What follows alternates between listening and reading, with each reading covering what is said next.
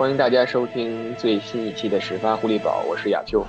大家好，我是主页。呃，我们今天录制节目的时间应该是美国时间的周三。那其实国内现在应该已经是大年三十了，已经是除夕了。所以先在这里祝大家新年快乐，给大家拜个年。新年快乐，牛年大吉。那我们刚才提到了，在美国其实也有一个春晚，就是超级碗。那上周日，也就是三天前，第五十五届超级碗就在坦帕贝刚刚结束。海盗队应该说坐拥主场之力，嗯，三十一比九，比较轻松的就战胜了酋长队。那 Tom Brady 也如愿以偿的拿到了个人的第七座超级碗的奖杯。之前我们一直都尽量的去避免这个话题。作为波士顿地区或者作为爱国者的一个球迷，肯定是希望看到这个 Brady 拿到这个冠军。所以，我们真真真的吗？真的吗？真的吗？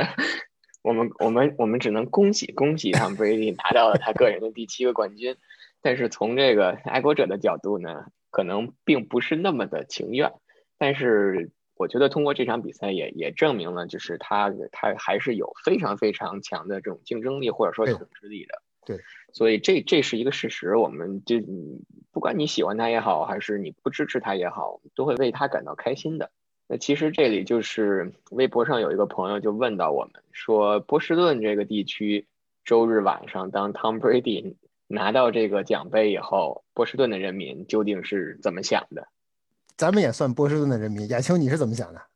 我我恭喜他 拿到了个人第七个冠军，仅此而已。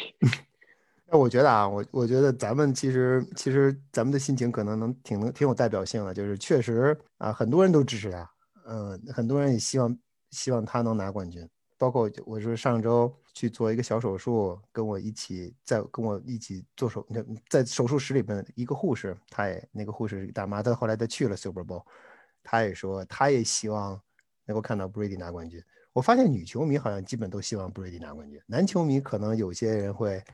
会有些纠结，到底希望 Brady 拿冠军还是希望希望希望 Brady Brady 拿不到这个冠军，最终还是把这个荣誉留给 Patriots。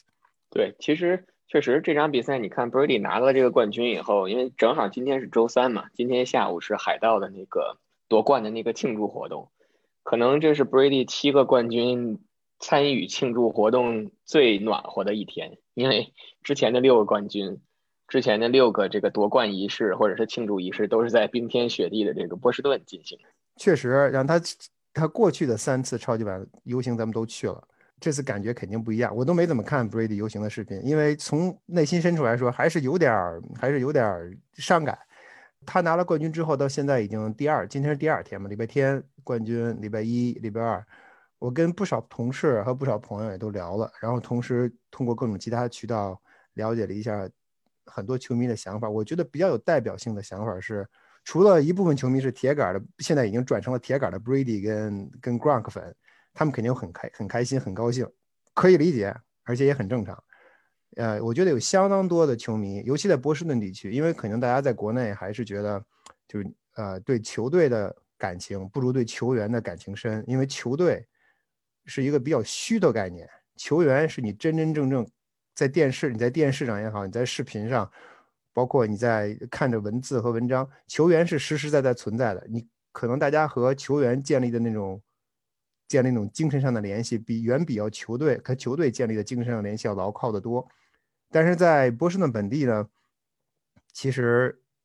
这是这是一个非常怎么讲非常微妙的一个关系。我觉得很多很多球迷都会说：“呃，我恭喜布雷迪，祝贺他拿了碗。”同时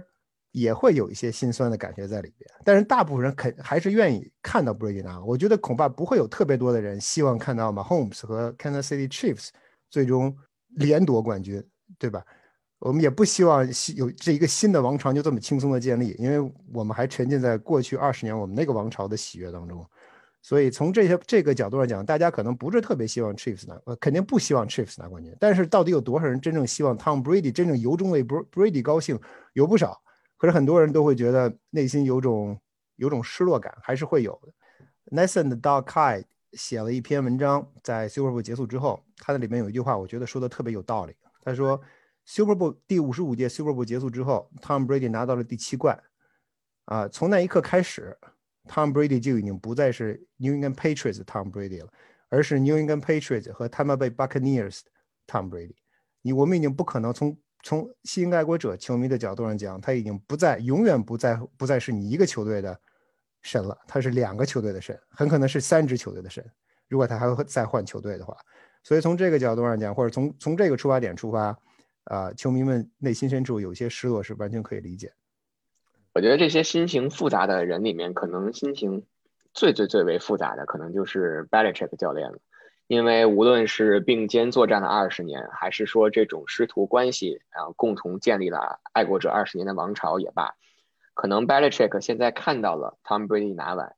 心里还是由衷的为他开心的。但是现在就像飞哥之前两次节目谈到的，现在的这个压力可能就来到了 Belichick 的身上。究竟他看到 Tom Brady 拿碗后，是应该现在立即马上砸锅卖铁 all in 去帮助爱国者，去带领爱国者明年重新杀回超级碗，还是说这是一个从长计议的事儿？我觉得吧，亚秋，我觉得咱们现在是太监替皇上操心。我觉得对于 Belichick 来说，他未必会因为会为 Brady 拿冠军高兴。当然，他也未必会因为 Brady 拿了冠军之后而沮丧，他会不会受影响？要说绝对不会受，我觉得可能也未必。可是你说 Belichick 会受多大的影响，真不好说。我觉得对于 Belichick 来说，他他过去的几过去的两年里边，实际上他已经在为 Brady 离队做了准备，做了努力。他是实际上是努力把 Brady 推走的，这点我们都可以承认。你说如果这样做的话，你就会你就能够预料到，在在 Brady 走后，如果 Brady 取得了好成绩，如果他们当然能打进超级碗，第一年打进超级碗，第一年就拿到 Super Bowl，这肯定出乎所有人的预料，肯定超过了，肯定出乎 Belichick 跟呃 Robert Kraft 的预料，这是百分之百，我觉得这是可以肯定。但是对于 Belichick 来说，他们想过没想过 Brady 走了以后，我的球队成绩会非常差，Brady 去去了其他球队，成绩会突然间涨好。是突然间变好，这个我觉得他是完全有肯定会有考虑，他不可能没有考虑。就像佩顿曼宁从啊从 c o s 去了去了 Broncos，第一年就打进了超级碗，第二年虽然没进超级碗，但也进了季后赛。第三年自己打的不好，但是拿到了拿到了 Super 拿到了 Super Bowl。所以有前车有前车之鉴，他自己心里肯定会有把握，他自己心里肯定会有一种有一种估计，有一种预计预期。啊，这我觉得是这我觉得他是可以。想象得到的，作为他这么聪明的人，作为他这么熟悉各个球队状况的人，他是肯定能想到。但他唯一没想到，可能就是 Brady 第一年居然拿了这么这么好的成绩，打出了这么好的成绩。所以对于 Belichick 而言，我觉得最关键的什么？最关键的是他要按照他自己的节奏一步一步往前走，他绝对不会说，他不应该说，哎，Brady 今天拿了冠军了，好，我回去把我们家车卖了，把我们家房子卖了。然后我把我赚来的钱通通扔到，通通扔到市场里面去牵几条大鱼回来。他完全不应该这样，你应该循序渐进的往前，一步一步往前走，慢慢的按照你自己的节奏重建这个球队。我倒是觉得 Belichick 应该 all in，就砸锅卖铁就 all in。我同意飞哥刚才前半部分说的，就是可能三年前或者五年前，Belichick 就已经为 Brady 走，或者是为这一刻做准备了。因为他可能去调整自己的薪金空间，调整自己球队内部的人员的构成，这些都是他作为一个有着长远计划，或者是经常能想能比别人多想一步的人，或者多想一步的教练早就打考虑好的。但是，他可能确实像飞哥讲，他没没想到就是 Brady 走的第一年就拿完了。我觉得这个反而更能激励他，或者是更能点燃他心中那种就是我明年或者是我两年之内我就要杀回超级碗的那。那那那那种雄心或者是那种决心，因为其实你看，Belichick 今年基本上在薪金空间上没签任何的球员，然后他还会去送走一些球员。那这样的一种举动，其实就为了在今年这个或者在下个赛季一个薪金空间缩水的赛季，他拥有非常非常灵活的主动权。而且现在其实爱国者，你仔细的去看，其实爱国者的防守还是依然可以拿得出手的，只是在进攻端。进攻端确实没有四分卫，然后没有外接手，但是我们有着可能联盟前三或前五的薪金空间，有着充足的这这种调度。我觉得 Belichick 现在到了一个，就是我可以在下个赛季 all in，然后去至少去试图重新杀回超级碗的这么一个这么一个时间点。因为我觉得我有点有一个有一个不一样的地方，不一样的看法是什么？因为你想，如果你要是想 all in，如果你要想拿冠军，你没必要跟 Tom Brady 分道扬镳。对不对？你如果就从从 Tampa Bay 的从 Tampa Bay 今年的成绩来看，如果你能够留着 Tom Brady，如果你要继续就所谓的拿未来赌今天，你可以重构几个人的合同，把把你的这个 salary cap 的这个影响推到未来，然后签几个签几个球员，可能二零二零赛季的 Patriots 也不会差。他之所以没有这么多，实际上他我觉得他跟 Craft 之间有一个协议，就是 Brady 走代价很大，无论是公共形公众形象的代价。还是在竞技水平上的代价都很大，呃，至于是不是他们预料到了代价会像今天这样大，不好说。但是他们之前肯定知道代价会很大。这么大的代价换来的是什么？换来的是未来五年或者十年一个极具竞争力的爱国者。如果你今年要 all in 了，亚秋，他儿子怎么办？当小白的 check 当主教练的时候，拿什么去签球员？今年的薪水也不是说只是签球员一年，对吧？我我我觉得，我觉得咱们举例说，你签来了一个四分卫，然后签来了两个。不错的进攻武器，然后加上爱国者现有的这个跑位，再加上爱国者的防守组，其实完全有实力明年去抗衡一下。咱们就说这个赛季打酋长的那场比赛，客场打酋长那场比赛，都说当时看看衰这个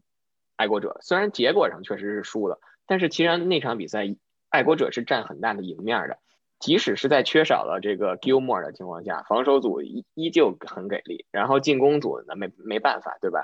这个 Stadium 和这个 Hoyer 就是扶不上墙，所以这个东西我觉得其实现在并没有说到那种差到就是你即使加了两三个明星或者加了两三个这种技战力很强的人，一样杀回不到这个美联决赛的这个地步。所以我觉得在现有这种这种情况下，我觉得去搏一搏其实是是一个是一个很好的选择啊。不过有一点我同意亚秋，就是 Tom Brady 拿到了冠军之后。对 Belichick 的声望和对 Belichick 在历史上的地位，不仅是 Patriots 历史上的地位，整个 NFL 历史上的地位都是一个不小的影响。他到底是不是 the greatest of all time 最棒的 coach？现在可能仍然是，但是大家对他的历史定位可能会随着 Tom Brady 这个赛季的冠军和下个赛季也可能仍然会有的出色表现，从而打一个折扣。所以从这个角度上讲，我倒是觉得亚秋说的这点有道理，就是在下一个赛季，可能 Belichick 不会再继续重复自己2020赛季的那种放松，或者是用自己手只只使用自己手头的资源，不愿意更多的投入，采用这种放松的方式来管理球队。他可能仍然，他可能确实会有一定的投入。我的想，我的，但是我希望他不要 all in，我希望他不要把所有的钱，或者，比如你下个赛季，我们知道他有六千万美元，你可以花五千五百万，这个没有问题。但如果你花到了八千万，或者花到了九千万，花到了一个亿，这一点或者这种方式是我不希望看到。你可能组建了一支球队，能够跟能够在短时间内在 AFC 能够你能够打到季后赛，也许你能够打到 AFC Championship，也可能你能打到 Super Bowl，面对 Tom Brady。但是然后呢，你之后还得过日子。Brady 明年打完可能说我退役了，我走了。他妈贝 OK，我也不打了，我消我烟消云散了，球员们都回家了。但是你 New England Patriots 你还在，对于。对于 Bob Kraft 来说，你想构建一个赢球的这个所谓的 winning culture，你想建，你想在过去二十年的基础上再建立一个五年到十年的一个赢球的王朝或者一个赢球的时代，你不可，你不能把所有的法宝、所有的筹码都压到今年一年或者今年、明年两年。如果拿到的话，那就把剩余的烂摊子要么交给他儿子，要么交给 Josh McDaniels 就好了。正好，正好 Belichick 就可以退休了。对吧？Belichick 现在也快到了退休的年纪了。其实这届超级碗也有很多关于爱国者的元素，而且这个元素更多的是来源于场外，或者说是来源于橄榄球之外。对，啊，其实说的对。咱们咱们上周得到了爱国者的信儿，就是他们在周末啊，他们在周日那天要派飞机，派球队的飞机，把七十六名医护人员送到 Tampa 去看球。然后周中我自己还接触了接触到了几名一名护士，所以我们周日去了机场，看到了爱国者的飞机，那是实际上是我的第一我第一次见到爱国者的飞机，亲眼见到，啊，还是挺酷的，啊，但是更重要的是，我觉得爱国者通过这个办通过这种方式又传达又向公众传达了一个信息，就是第一，我们尊重医务工作者；第二，更重要的一点是，要号召大家打疫苗。我觉得美国跟中国有一点不一样，就是。抗从过去这一年的抗疫，我们能看出来，美国非常自由化，对疫苗的看法，很多人也不一样。但是面临现在这种局面，如果你都不打疫苗的话，或者你还允许大家可打可不打，仍然不宣传疫苗的话，可能很长时间都不对于这个国家而言，很长很长时间都没有办法走出去。如果这个国家没有办法走出去，那世界上很多其他国家，甚至包括中国在内，可能也没有完全没有办法完全摆脱疫情的疫情的困扰。所以基于这一点，Patriots 爱国者的爱国者老板 Craft 父子，他们想想做的事情就是，他们希望通过。用自己球队的飞机把医护人员送到坦帕这样一种方式，第一表示对他们尊重，刚才我们也说过了。第二，号召大家相信疫苗，相信科学，然后当轮到你的时候，就请你去义无反顾的打疫苗。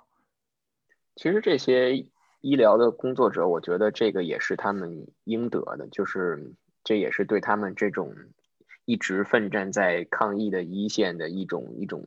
赞赏，或者是一种一种尊重。因为他们这回去这个超级碗，其实从 Robert Kraft 的角度来讲，给他们准备了应该是一份很丰厚的超级碗的大礼包。不光是比赛的当天由爱国者的专机亲自送接送他们往返于这个波士顿和坦帕，爱国者其实在这方面还给他们提供了在这个爱国者大本营 Patriots Place 两晚免费的住宿，然后同时反正现在反正现在也没人住。对，酒店空着也是空的。对，然后但是还给他们提供到了 Tampa Bay 以后所有的交通报销，然后听说还给他们发了一个一百美金的 gift card，可以让他们在官方的用品商店里去买些东西。呃，成绩那么差，反正也没人买，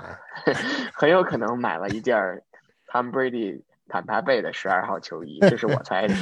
当然，爱国者还给他们发了一些爱国者自己官方的一些一些产品。都是上个赛季卖不出去剩下的，我觉得。对，但我们我们也看到了有一个球迷啊，他穿着马 Holmes 的球衣就就登上了飞机，结果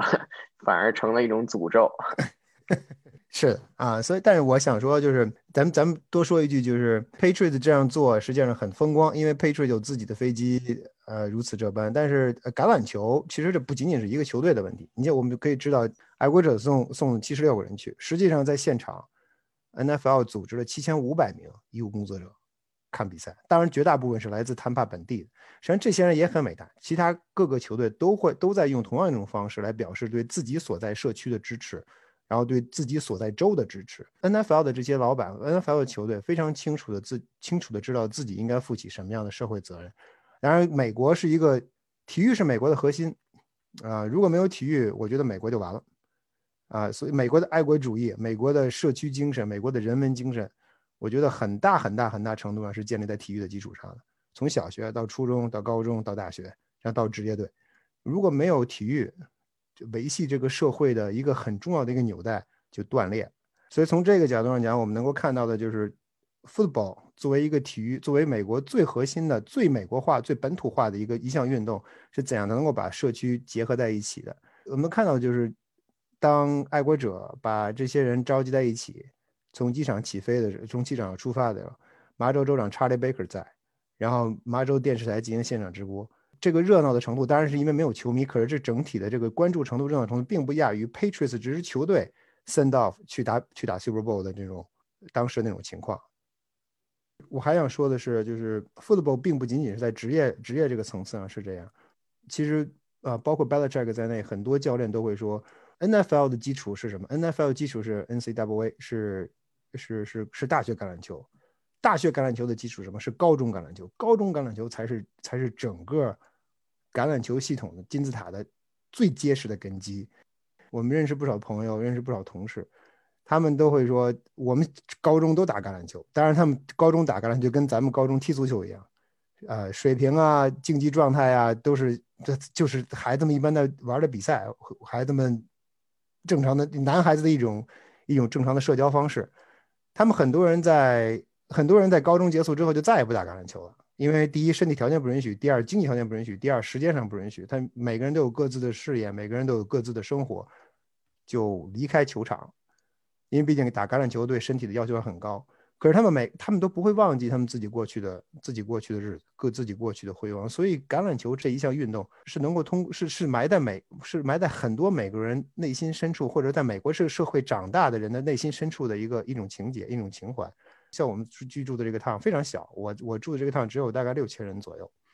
每年最重要的一件活动就是就是感恩节的时候，感恩节的高中的橄榄球比赛。这个趟和另外一个死敌趟，两支球队要么在感恩节当天，要么在感恩节之后的 Black Friday，两个队会打一场比赛，轮流坐庄。今年在我们这儿，明年在他们那儿，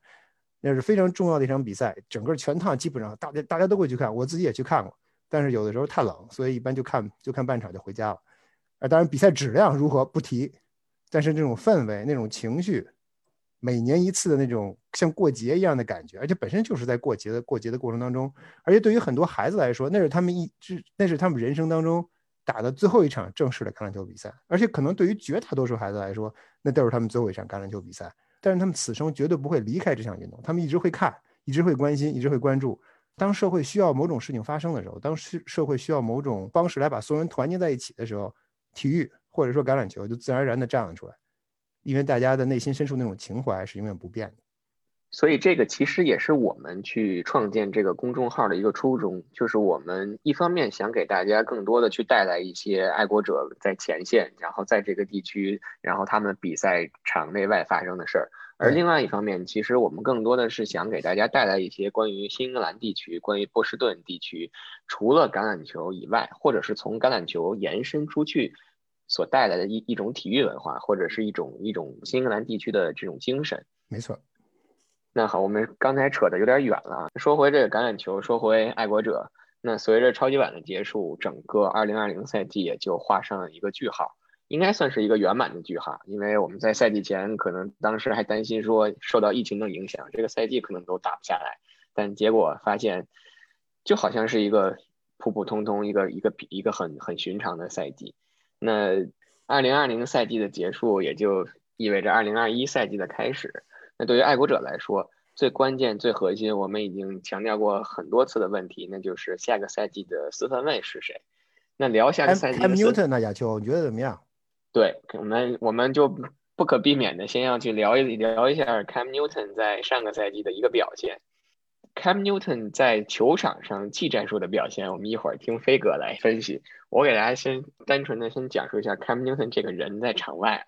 我觉得 Cam Newton 这个人其实改变了，就这一个赛季下来，让我改变了之前对他的那种比较过时的那种看法。以前我们在电视里经常看到一个打扮的非常，你可以叫他时髦也好，妖艳，妖艳好，或者是在我看来就是打扮的比较花里胡哨的一个一名球员也好。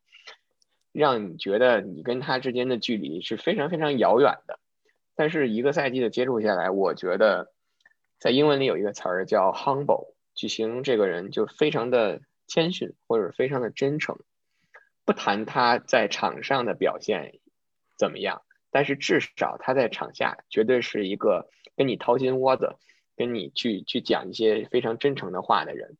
你可以理解成。你不喜欢他的人，你可以把他理解成是他在场下通过这些说话，想去为他场上一些不好的表现是去找一些借口，或者是打一些圆场。但是在我看来，其实他更多的这就是他内心深处最真实的一一种情感的流露。比如给我印象最深的一件事就是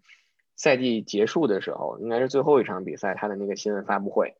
他说，当有人问他说你是不是真的就是每天早上。五点起床，可能五点半或者六点都已经到了球队的基地，然后去进行跑步也好，还是其他的训练也好。他的回答就是，确实可能十天里有九天是这样，是这样的一个结果。他说：“我这个赛季其实真的是想付出我的所有，然后去为为了爱国者去为了爱国者拿下这场比赛，或者是为了爱国者去取得一个成绩很好的赛季。”当他说：“他说当你。”想象我已经三个月没有见到我的孩子的时候，这句话的时候，我觉得真的是反映了他内心的一种一种情绪。因为确实初来乍到，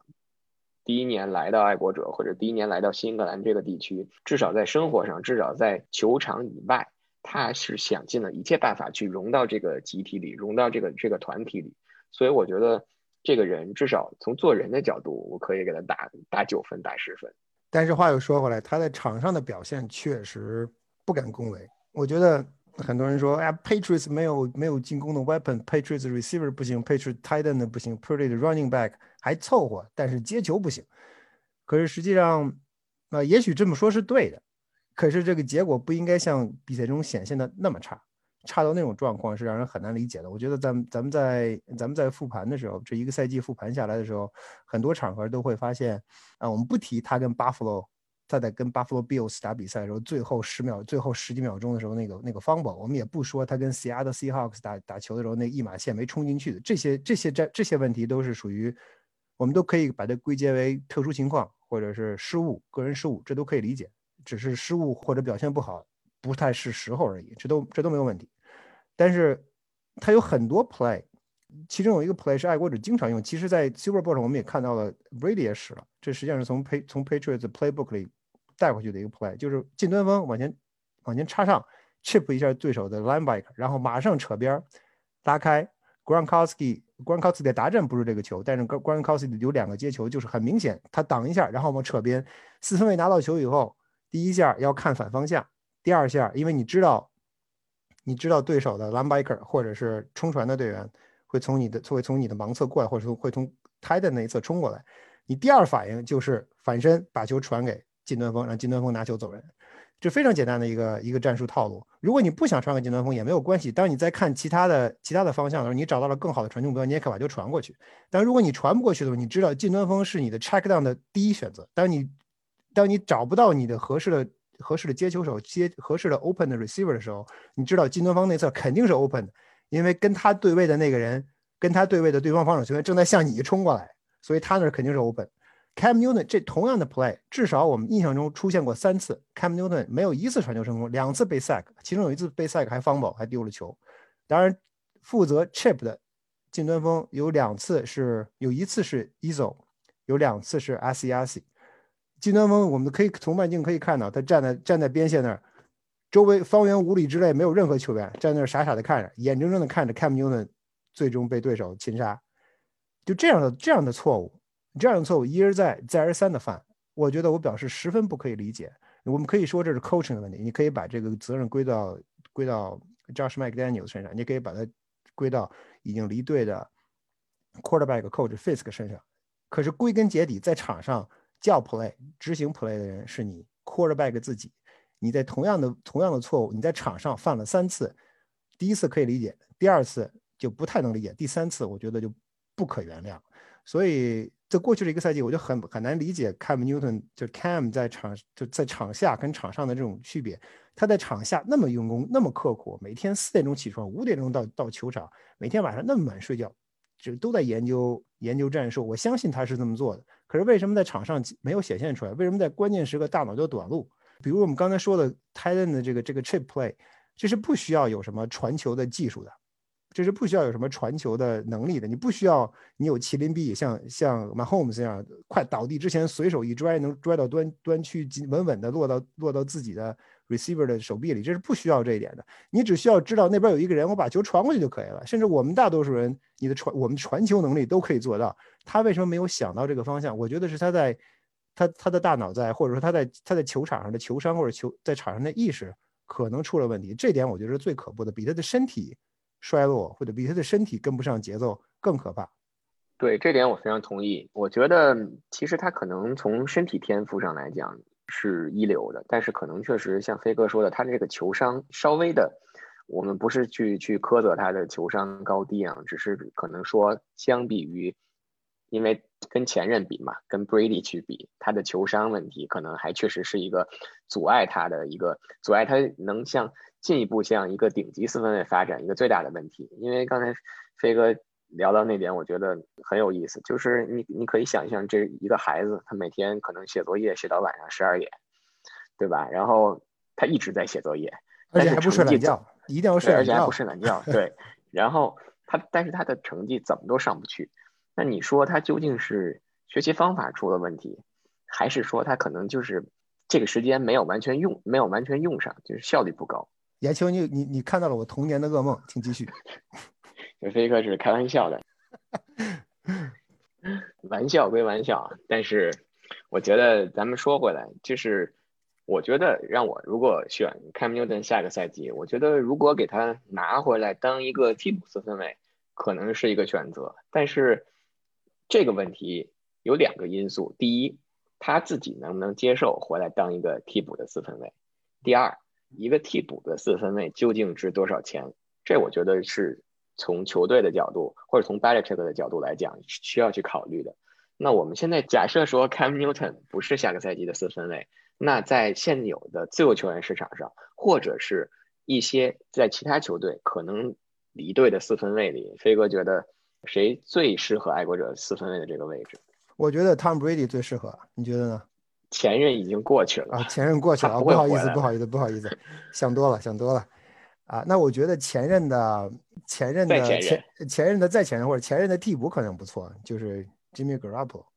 我们我觉得我们对 Jimmy G 都有一种朴素的情怀，尤其在 Super Bowl 结束之后，我们的朴素的情怀又上升到了一个新的高度。就是如果当时，如果当时，如果当时，我们有若干个很多很多的如果，在我们的脑子里不断的在过，到底为什么会出现这种情况？Jimmy G 如果不走，会是今年的 Patriots 会是怎么样？我们都说 In Bill we trust，In Bill we trust。Belichick，既然你当时那么喜欢 Jimmy G，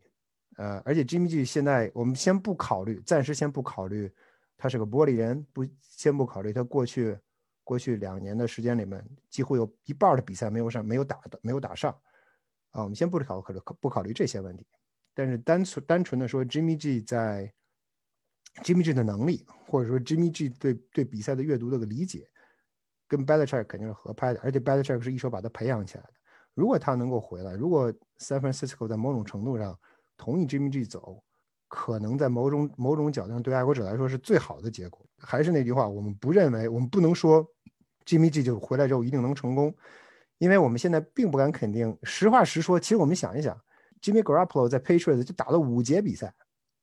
只打了五节比赛，其实还不是说打了两场。很多人说打了两场比赛，他没有，他就打了第一场比赛，客场跟红雀打了一场，最后时刻对方踢飞了咬人一球，爱国者赢了。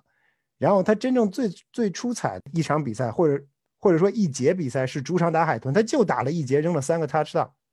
然后他的爱国者的生涯就结束了。所以我们在脑海中对 Jimmy G 的印象永远停留在那个高光的时刻。至于他去了 San Francisco 怎么样，那是另外一回事。但是在 Patriots，我们始终记住了他的他职业生涯的最高峰，一节比赛扔了三个 touchdown。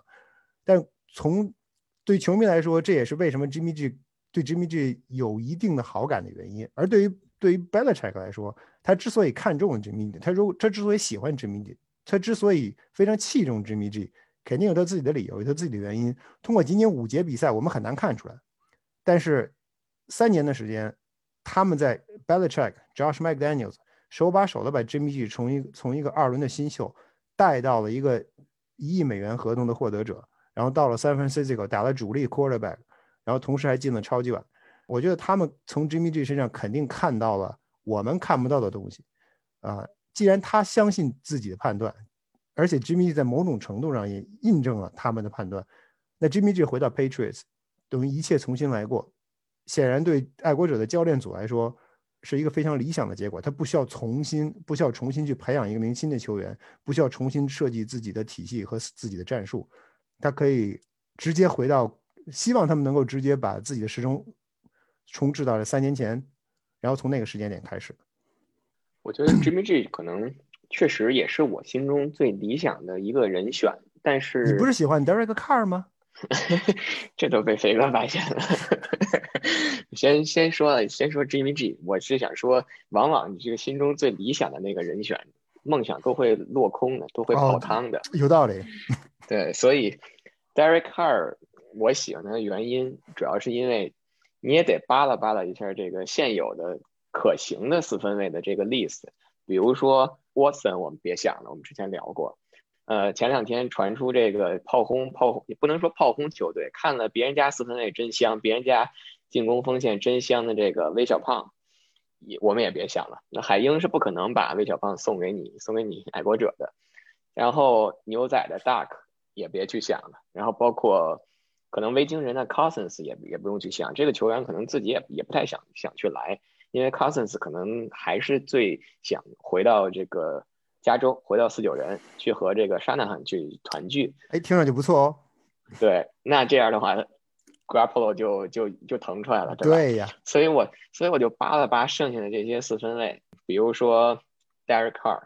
也许就是最合适的人选。为什么这么说呢？Carson Wentz。太贵了，对吧？有了这个 Stafford 的这个交易，那老鹰肯定至少是要两要两个首轮签的。爱国者没有两个首轮签，更没有一个四分卫可以给到对方，所以我觉得 Carson Wentz 不太可能。刚刚还说 Patriots 这个赛季应该 all in，我们有今年的首轮签，我明年的首轮签，我们还有未来十年的首轮签可以花呀。all in all 到 Carson Wentz 上不太不太值得啊，这也有道理。谁知道 Carson Wentz 那个 MVP 的赛季到底是一个意外，还是说那是他的真实水平，只是他随后就迷失了，对吧？这个东西还有有待去考究。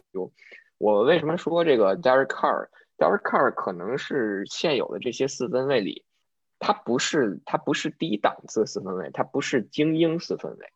但是我觉得他是个非常不精英的四分卫。呃，对，但是在我看来，他是一个比较稳定的四分卫，因为我觉得 b a l i c h e k 的进攻或者说整个爱国者这种体系，不太需要一个能力非常突出的一个四分卫。亚秋啊，这有一个问题，你说这个 Derek Carr 比较稳定，这个稳定是一直稳定在 Rogers 跟 Brady 的水平上呢，还是一直稳定在 Cam Newton 的水平上？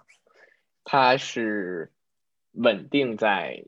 低于 Brady、低于 Rogers 的水平，但是肯定是高于 Cam Newton 的水平上。哦，你你这个 Derek Carr 毕竟也是一个二轮签，对吧？他应该是当时是二轮三十五还是三十六顺位被选中的，而且他自从加盟了这个突袭者以后，他除了新秀赛季，剩下的赛季基本场基本上每个赛季都能传出一个四千码的表现，呃，达阵超接比也。可以保持在大概一个二比一，或者是二点二、二点三比一的这么一个这么一个数据上。我觉得我们现在的问题就是，别再去想前任了。你不可能再找到一个像 Tom Brady 一样的四分卫，你也不可能现在说去把龙哥啊这些不切实际的四分卫拿来。所以可能找一个相对稳定的四分卫，没有一个大毛病的四分卫，或者说在我定义里不瘸腿的四分卫，就是一个比较成功的四分卫。因为 Cam Newton 就是一个瘸腿的四分卫，对，只会只会跑球，只会冲球，不会不会传球。但是人品好啊，人人品好不能 人品好不能当饭吃，对吧？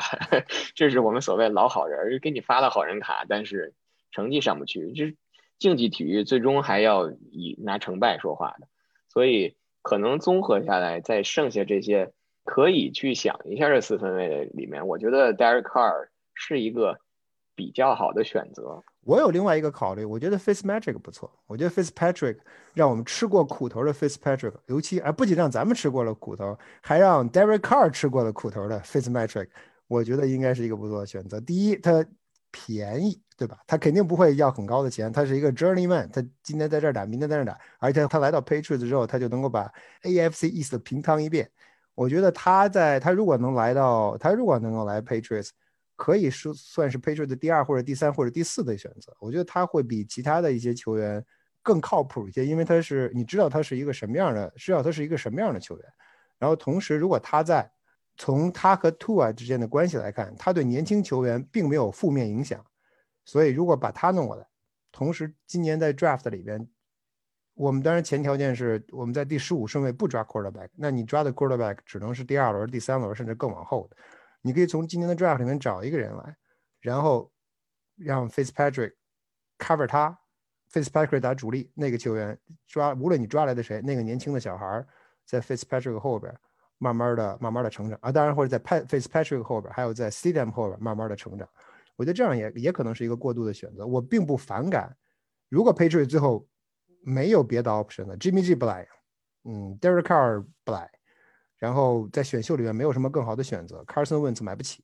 在这种状况下，如果没有人要 Fitzpatrick、Fitz Fitzmagic，我觉得如果他过来来到爱国者，并不并不是一个不可以接受的结果。Fitzmagic，我觉得他不太可能来，主要是有几点原因。第一点，他太老了，就是对于一个对于爱国者现在的这种情况来讲，他肯定不是一个完全的重建，不是推倒重来。所以他还在有一定竞争力的情况下选这样一个一个老将，就是给我感觉可能不管他是 all in 也好，还是从头推倒来也罢，就是他的这个年龄或者是不太符合现在爱国者的这么一个需要。所以这个可能是我觉得他不太会来的第一点原因。第二个原因就是我觉得 Face Magic 他这两他这几个赛季下来证明了他还是可以打一个 NFL 首发四分卫的这么有拥有这样的一个水平的。但是问题就是他来了以后，难道？你你你用他一个赛季，然后这一个赛季用他去 all in 或者用他去赌吗？你想，还是说你我们都记得 Fitzpatrick 曾经的 Tampa Bay Buccaneers 打过球。如果他来了，我们 all in 明年的 Super Bowl，New England Patriots 在 Fitzpatrick 的带领下挑战由 Tom Brady 率领的 Buccaneers，这是一个不错的 storyline。确实确实不假。但是我还是还是单纯觉得这个 Face Patrick 更多的其实适合的是一个我们叫叫 mentor 或者是是一个带带新人的这么一个角色。你看他在图阿图阿身后打这个四分卫，他给图阿带来的起到了多少的这种传帮带的作用？那在这种前提下，爱国者然后带带谁？我就带着带着就把图阿带坑里去了。那那来了爱国者去带 Stadium 嘛？我觉得。我觉得两个赛季下来了，不管是小金教练 Belichick 还是 Josh McDaniels，他们他他们不去用这个 Jared Stayham，绝对是有他们的原因的，肯定是有他们看到跟我们看不到的一些一些东西在，所以可能从这个角度上来讲，我觉得去去培养去让 Face Magic 来去去带这个 Stayham 不太现实，而且。之前是我们是有这个 Hoyer 去当这个 mentor 的这个角色，但 Hoyer 多便宜，对吧？一年一百万，Face Magic 你给他一年一百万，他肯定不会来的，他觉得这是一个很侮辱他的一个一个价格，对吧？所以我觉得从这个角度上来讲，我觉得他的来的这个可能性还是不大。那你觉得还有谁有可能？比如说，你比如说像 Mariota。马尔塔其实是一个挺好的选择，但这问题就是：难道你要？难道突袭者要要被挖光吗？他难道要倾家荡产去 trade 这个 Watson 吗？就对对于突袭者来说，他如果不要 Car，那他如果他他他肯定会在 Carry 啊 Mariota 跟 Derek Carr 之间里面这两个人里面选一个球员。所以他如果我如果假设假设 Gooden 跟你想的一样，亚秋啊觉得 Car 不错，那我想留住 Car。那 Mariota 自然就要 available 了。他应该不喜欢 Car，他跟 Car 我感觉是有一些矛盾的，就是不公开的那种。所以可能如果这两个人你选，如果有机会，我觉得他有可能把 Car 弄走。但是有一点，有一个人我是坚决反对来的，就是怎么都都不能来的，就是熊的那个 MVP Trubisky。Trubisky 不好吗？好也是别人家的好。不适合爱国者的好，这点我也同意。我觉得，我觉得 Trubisky 最好还是留在熊。留在熊的话，可能熊，你看熊现在也报价想去 trade 这个 Carson Wentz，但这个都属于属于别人家的事儿了，我们就不先不去操别人家的心。对的。但是我觉得从小鸡教练的角度，他比我们懂球懂得多，我们可能都是不懂球的，所以明眼人可能一眼就看出来，不要把这个 Trubisky 弄来。是，所以归根结底，我觉得啊，我还是认为咱们言归正传，玩笑归玩笑的，言归正传。我觉得对于 Patriots 而言，应该会争取，或者对于他们来说最理想的状态是在 Free Agency 开始之前，或者在 Free Agency 开始之后，很快的一段时间就解决四分卫问题。呃，这个可以通过 Trade，可以通过签约自由球员。无论怎样，不应该等到选秀，因为你因为爱国者目前队内的漏洞很多。啊，你如果不及时解决四分位四分位的问题，可能会起到骨牌效应，会影响你其他的就其他位置的补强或者补漏。所以未来几个礼拜是一个非常有意思的时间段，因为任何一名四分位换地儿，任何一名四分位的签约，都会对其他球队，包括新英格兰爱国者在内，或者尤其是对于新英格兰爱国者来说，尤其在对新英格兰来说选择下一任四分位的。过程会对这个过程产生很重要的影响。我们当然从我个人而言，我希望 Jimmy G 回来。我们还是你把 Jimmy G 不是最好的人选，最好的人选是德尚 Watson。但是我们我们不可能很现在几乎可以肯定这个事情不会发生在新爱新英格兰国者的身上。所以对于 Patriots 而言，如果 Jimmy G 能够 available，Belichick 和 Shanahan 达成一项协议，把 Jimmy G 送回来，对于新英格兰国者的2021赛季而言，我们终于又有了一些盼头，而且有又多了一些看点。那我们今天的节目基本上就到这里了。希望爱国者呢能够在接下来的几个星期，就像飞哥说的，在 Free Agency 开始前就搞定他们的四分卫。这个也希望是爱国者牛年给我们带来的第一个惊喜。那我们在这里呢，还是祝大家新年快乐，牛年大吉！新年快乐，万事如意！